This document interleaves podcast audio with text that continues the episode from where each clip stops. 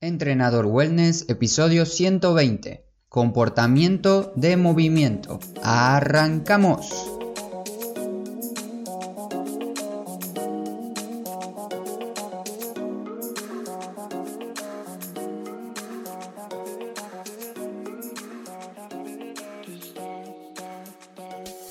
Muy buenos días para todos, ¿qué tal están pasando este viernes? Les quiero dar la bienvenida nuevamente a Entrenador Wellness, un podcast donde vas a aprender realmente sobre entrenamiento, alimentación y lo fácil que es generar hábitos saludables para obtener la vida que te mereces. Mi nombre es Marcos, soy profesor en educación física y entrenador personal en entrenadorwellness.com. Si eres nuevo o nueva por aquí, tienes la posibilidad de suscribirte gratis a uno de los pocos podcasts en español que hablan sobre movimiento y movilidad. Hoy te hablaré de cosas que no utilizo o utilizo lo menos posible aquí en casa y cómo vos podés utilizar estas ideas, estrategias o consejos que te voy a mencionar hoy para tener un cuerpo más saludable. También me gustaría conocer tu opinión porque muchos de estos consejos que te voy a dar quizás suenen difícil de aplicar y así yo veo la manera de poder ayudarte a empezarlos. Si es que lo deseas, por supuesto, me puedes escribir y comentar cómo empiezo con tal consejo o con tal idea que vas a sacar de este episodio. Y para poder entender este episodio, este tema, tienes que conocer un poco sobre la psicología ecológica de James Gibson que fue un psicólogo norteamericano y hasta el día de hoy es considerado por uno de los expertos más conocidos en el campo de la percepción visual. Para este psicólogo, el ambiente es una fuente riquísima de información, ya que es dentro de todo predecible y estable. Esto quiere decir que nosotros mismos podemos amoldar y crear nuestro propio ambiente.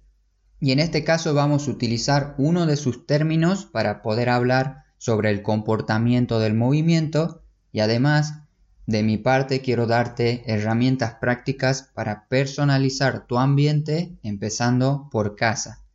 El término traducido sería asequibilidad o lo encontré también traducido como ofrecimiento estimular. Me quedo mejor con el término asequibilidad que es mucho más entendible, pero no hace falta aprenderlo ni saberlo a esta palabra, solamente es para que entiendas el concepto que él propone, el término que él propone para poder tratar este tema. Y este término se refiere a las oportunidades de acción que nos ofrece un objeto en particular o el medio ambiente. Esto es muy importante que tengas en cuenta porque según nuestro ambiente vamos a tener comportamientos sedentarios o comportamientos de movimiento. Uno que se incline hacia el camino del bien y otro que se encamine al camino del mal, por así decirlo. Vamos a empezar por los comportamientos sedentarios. Te daré algunos ejemplos, así entiendes a qué me refiero con esto. Si entramos a cualquier casa de hoy en día, a la mayoría obviamente hay que saber diferenciar, pero si entramos a cualquier casa de hoy en día vas a encontrar un televisor grande, un cómodo sillón y estas dos cosas darán como resultado un comportamiento sedentario. Vamos a estar viendo televisión. Otro ejemplo sería cuando entramos a un edificio y tenemos la posibilidad de subir las escaleras por una puerta trasera que está un poco oculta o por un ascensor que bien ingresas al edificio ya lo tienes de frente y nuestro cerebro va a optar por lo que ve en el ambiente, por lo más sencillo y lo que menos esfuerzo requiera. En este caso del ascensor va a ser entrar y apretar solamente dos botones para subir al piso que te diriges. Una tablet, un iPad colocado en el mueble de tu casa cerca de una cómoda silla, también puede invitarte a pasar un rato viendo videos de YouTube o jugar algún juego que tengas instalado ahí. Tener una heladera con cervezas, vino o tu alcohol preferido, más una bolsa de maní frito, puede llamar tu atención un día que llegues agotado, agotada del trabajo y te invite a tomarte una bebida alcohólica y comer comida basura. Estos son algunos de los ejemplos de los muchos que podemos encontrar tanto dentro de nuestra casa como fuera de ella. Y si te fijas, fuera de casa, el mundo está como diseñado para que seamos humanos sedentarios. Vas a encontrar bancos en todas las paradas de buses, vas a encontrar bancos en todas las paradas de tren, tranvías, aeropuertos, etc.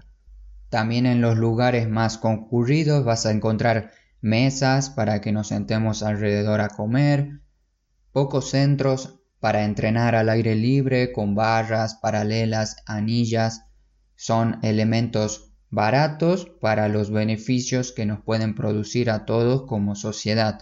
En pocas palabras, y para concluir con este punto de comportamiento sedentario, la mayoría de espacios, tanto de tu ciudad como la mía y el mundo en general, está diseñado para un comportamiento sedentario. Por otro lado, tenemos la solución que sería comportamiento de movimiento. Debemos intentar tener más posibilidades, más oportunidades durante nuestros días para movernos más. Una forma sencilla para que empieces a mejorar tu salud, tu calidad de movimiento, prevenir dolores articulares, prevenir aumentar de peso y posibles enfermedades es eliminando las invitaciones que nos ofrece este mundo moderno para ser sedentarios. Y a partir de aquí tenemos la parte práctica de lo que puedes empezar a hacer. Si te interesa algún punto, lo tienes que anotar y luego preguntarme cómo hago para implementar esto en mi casa. Así yo veo la manera de ayudarte o si tienes alguna duda, también puedo darte una mano.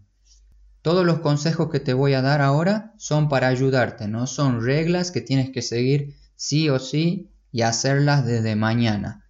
Si de verdad lo intentas, empieza por una o por dos ideas y más adelante Ve agregando los demás puntos de esta lista. Seguramente hay muchos otros puntos más. Yo aquí estoy colocando los que utilizo, los que utilicé y que seguro te van a servir. Es importante también que lo hables con los miembros de tu familia de una manera amena y pacífica para que entiendan lo que te propongo y lo que les vas a proponer a los miembros de tu casa. Para tener más comportamientos de movimiento en nuestra casa, tengo distintas ideas, distintos puntos que son menos sillas en casa, una mesa pequeña para una persona, una mesa pequeña pero más larga para toda la familia, alfombras grandes, juegos de mesa o cartas, pesas rusas o mancuernas, bandas elásticas, barra para dominadas o anillas, pelotas de tenis, fútbol o similares. Vamos a ir punto por punto así entiendes cómo utilizar esto de una manera adecuada. Empezamos por el primer punto que era menos sillas. Si cada mañana al levantarte te tomas un café, un té o vas a comer tu desayuno en la mesa, en la silla de la cocina, prueba a cambiar esta silla por un almohadón, que esto va a ser tu nueva silla y lo puedes hacer o comprar. Menos sillas a la hora de trabajar, si tienes la posibilidad por supuesto de trabajar en casa, tienes a tu disposición el poder de crear tu propia estación de trabajo saludable y te dejo dos artículos donde hablo de esto para que puedas profundizarlo. También tienes las alternativas a las sillas tradicionales que puede ser elegir uno o varios de estos almohadones que te mencioné. Son almohadones que se suelen utilizar en yoga. Si buscas almohadones o cojines para yoga, vas a ver a qué me refiero. Y como te dije, los puedes hacer vos mismo, vos misma o directamente comprarlos. Te quiero aclarar que no hace falta que sean 100% para yoga. Vas a encontrar millones de tipos y millones de variantes busca el que más te guste. Te dejo un video para que veas cuáles son los que yo utilizo y cuáles son los que te recomiendo. Y si quieres mejorar tu movilidad de cadera, sin hacer ejercicios específicos para la cadera, prueba sentarte más tiempo en el piso en estos tipos de cojines y te ayudará a mejorar tanto la movilidad de cadera como también tu sentadilla profunda de descanso. El segundo punto son mesas pequeñas para uno o dos personas. Puedes tener una de estas mesas pequeñas que cumpla varias funciones en casa. Una mesa pequeña te puede servir para trabajar en el piso como escritorio. No te recomiendo que trabajes de lunes a viernes en una de estas mesas pequeñas, pero sí puedes utilizarla los fines de semana que tienes menos trabajo o quieres ver una serie o escribir algo, puedes utilizarla para ese tipo de tareas. Los días de semana también puedes usarla, pero menos cantidad de horas. Esto ya depende si trabajas en casa o en una oficina. Por eso te recomiendo una mesa pequeña para trabajar los fines de semana. Y puedes conseguirla en cualquier tienda, como por ejemplo Amazon o IKEA. Y esta misma mesa que te propongo y también te dejo distintas ideas y alternativas en el artículo, puede servirte para varias funciones, como por ejemplo trabajar, comer, tomarte un café, leerte un libro, entre otras acciones que sueles hacer. Y estas mesas pequeñas para que te hagas una idea a qué mesa me refiero, son esas mesas de desayuno que se usan para desayunar en la cama. Eso es un comportamiento sedentario.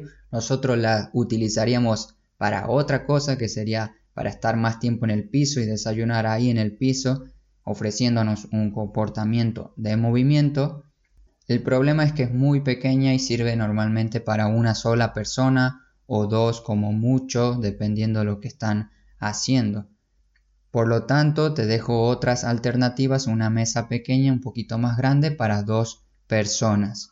El siguiente punto es una mesa pequeña, pero un poco más larga para la familia. Si en tu caso son tres o más personas en casa, sería interesante tener una mesa más grande para que todos puedan estar por supuesto en familia, pero aquí no te hablo de la típica mesa de comedor para comer utilizando sillas, la idea es crear un entorno que favorezca nuestro movimiento, por eso busca una mesa larga, que sea de calidad, con patas cortas, para que toda la familia pueda sentarse en el piso alrededor.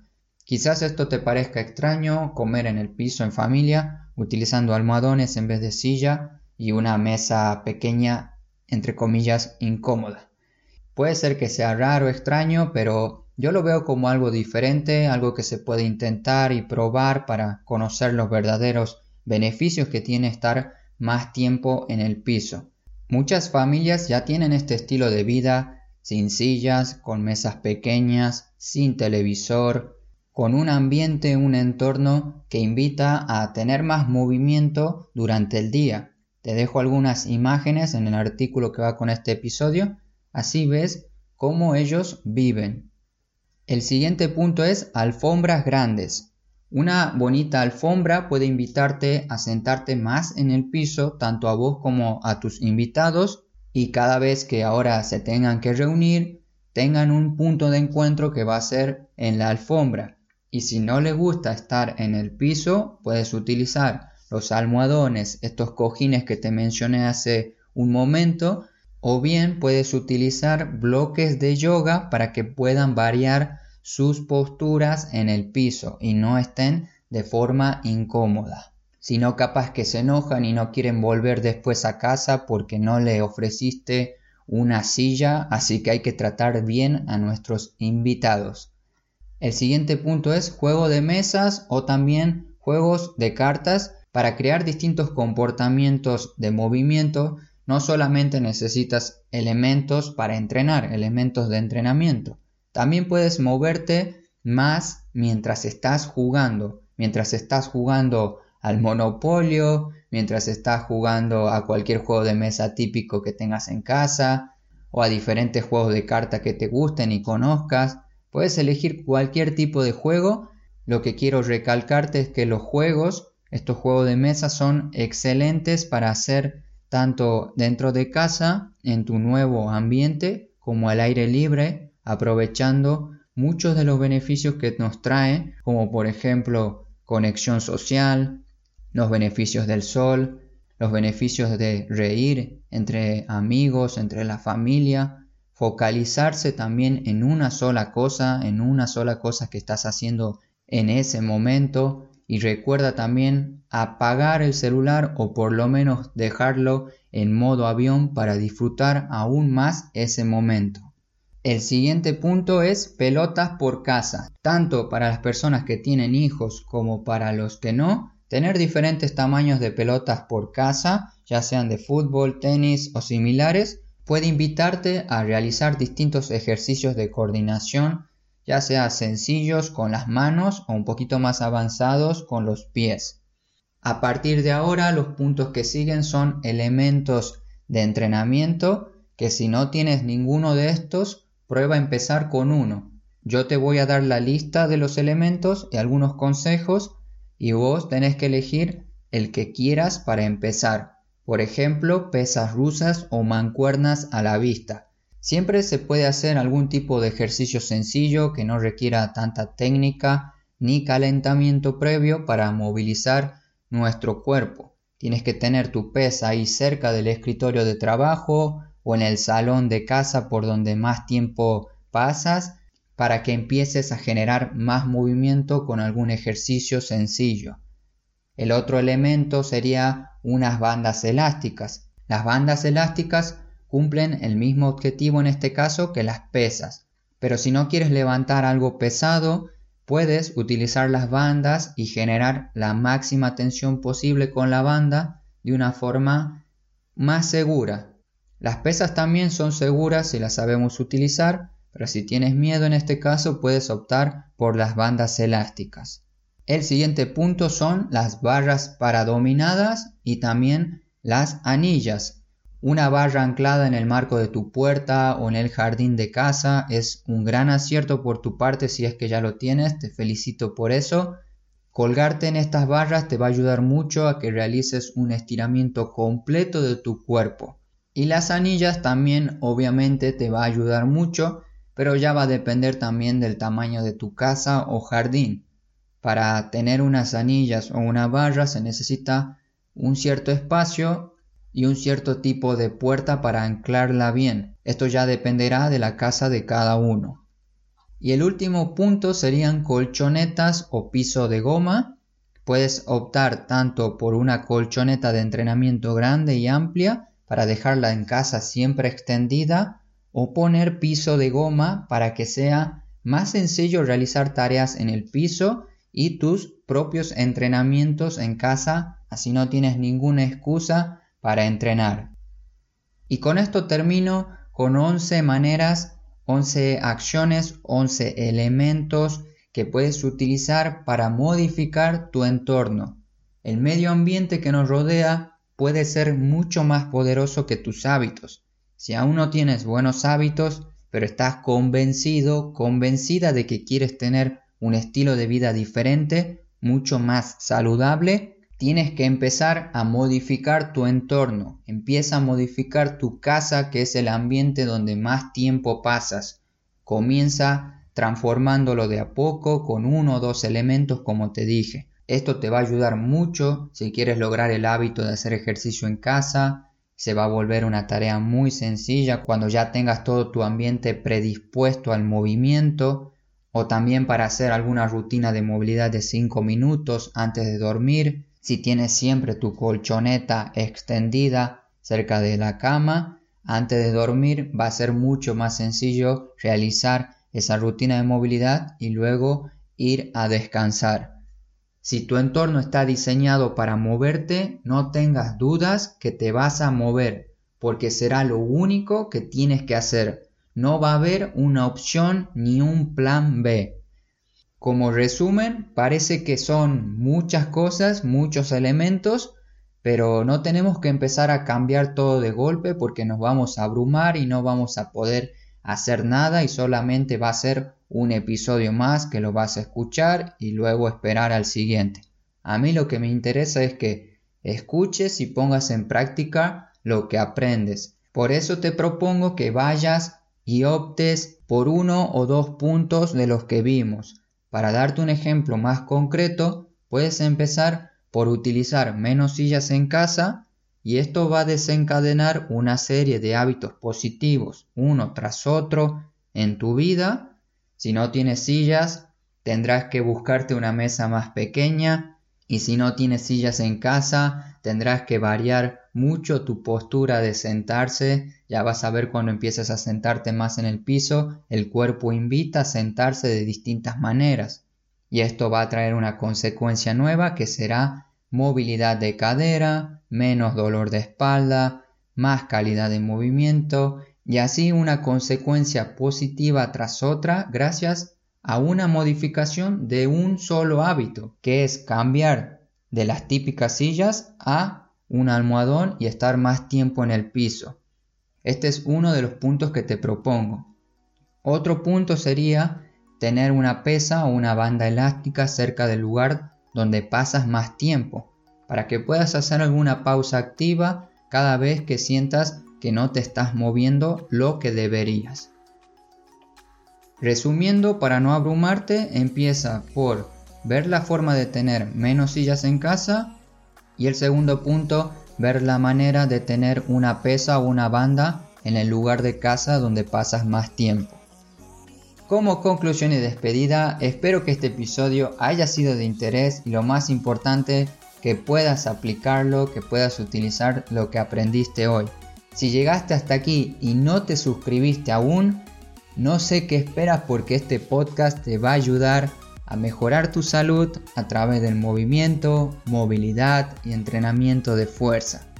Ya sabes que puedes apoyar el podcast con tu me gusta, con tu corazoncito en la plataforma de podcast que lo estés escuchando. También lo puedes compartir con una sola persona que creas que el episodio de hoy le puede ayudar. Muchas gracias por estar atento, atenta del otro lado de la pantalla. Disfruta mucho tu fin de semana. Te mando un gran saludo. No te olvides de moverte. Hasta pronto.